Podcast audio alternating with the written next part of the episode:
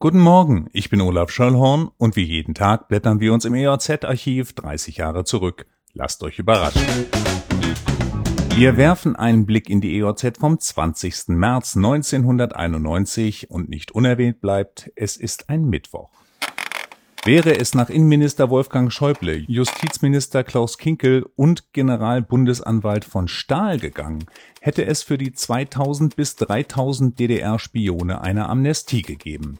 Das sei zwar sinnvoll, aber der Bevölkerung nicht zu vermitteln, hieß es dagegen nach einem Spitzengespräch von Union und FDP mit Bundeskanzler Helmut Kohl. Vor allem in den neuen Ländern würde eine Amnestie auf entschiedene Ablehnung stoßen, so die Runde. Wohlgemerkt, es ging um Spione, nicht um Stasi-Mitarbeiter. Kommen wir nach Lüchow-Dannenberg. Am Freitag hatten sie aus der Tankstelle in Woltersdorf noch über 1000 D-Mark erbeutet. In der Nacht zum Sonntag aus gleicher Quelle noch etwas mehr abgeschöpft. Und in der Nacht zum Montag schnappten in der Tankstelle an der Salzwedler Straße die Handschellen. Gegen zwei Uhr nahmen die Kripo drei Lüchower auf frischer Tat fest und holte im Zuge der Ermittlungen einen weiteren Tatverdächtigen aus der Kreisstadt aus dem Bett in das Verhörzimmer. Dem Quartett wurden zahlreiche Einbruchstiebstähle in der Altmark und in Lüchow-Dannenberg zur Last gelegt. Aufs Konto der Bande ging auch der Sparkasseneinbruch in Brunau, bei dem die Räuber den Tresor aufschweißten und Banknoten im Wert von 19.000 D-Mark in Flammen aufgingen.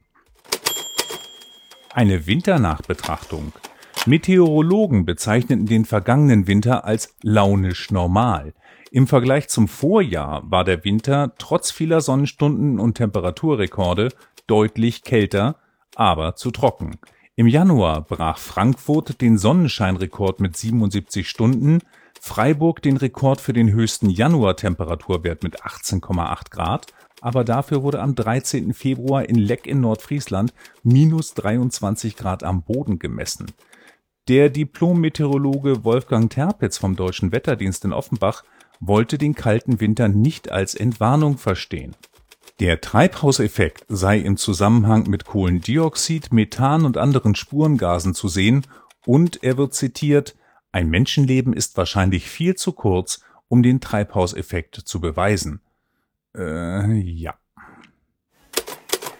Das war's für heute. Diesen Podcast gibt es jeden Tag, an dem es vor 30 Jahren auch eine IOZ gab.